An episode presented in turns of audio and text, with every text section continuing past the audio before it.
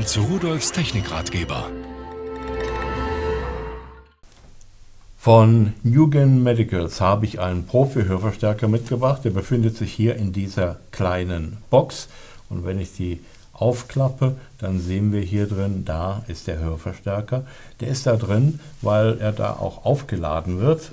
Wenn ich ihn jetzt hier herausnehme, hier drin können wir zum Beispiel die Kontakte sehen an der Seite. Darüber wird der Akku dann geladen. Und hier äh, an der Stelle, da befinden sich noch andere Einsätze. Wir haben hier unterschiedlich große Ohren. Und wenn ich die hier rausnehme, vier Stück sind insgesamt übrigens dabei. Da können Sie mal sehen, wie die hier aussehen. Ich lege sie mal auf die Hand. Da kann man es, glaube ich, besser erkennen. Also für kleine Ohren, für Kinder oder sowas. Und auch für doch größere Dinge, so wie für meine. So, das hier ist jetzt dieser Hörverstärker. Da haben wir auf der einen Seite das Mikrofon.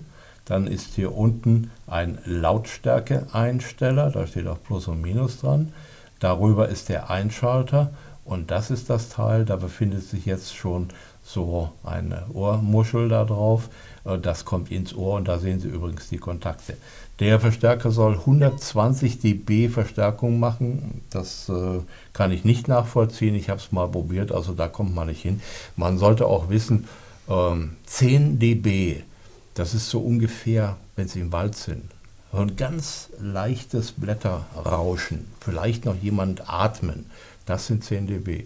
20 dB, das ist dann schon ein ruhiges Zimmer. Äh, die Zimmerlautstärke eines Fernsehgerätes sind schon 60 dB. So, und ab 120 so ungefähr beginnt die Schmerzschwelle. Und alles, was da drüber ist, auch kurzfristig, kann zu dauerhaften Hörschäden führen. Wenn der also jetzt äh, bis 120 dB verstärken würde, das wäre schon mächtig.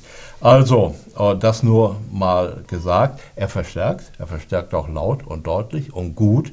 Und man kann viele Dinge, äh, die ich sonst nicht hören kann, äh, wirklich besser verstehen, klarer verstehen. Ja, und das ist eigentlich der Sinn der Sache. Äh, unterwegs wird er mit der eingebauten Batterie betrieben. Die kann man hier unten einlegen. Da. Das heißt also, man ist vollkommen unabhängig von der Steckdose. Dennoch hat der Hersteller ein Netzteil mitgeliefert. Und wenn ich eine Steckdose habe, dann kann ich das Netzteil einfach hier reinstecken und spare mir die Batterie. So, jetzt will ich mal sehen, ob ich hier auch die Flöhe husten hören kann. Sagt man ja eigentlich so. Ganz schön laut, was hier rauskommt. Und tschüss.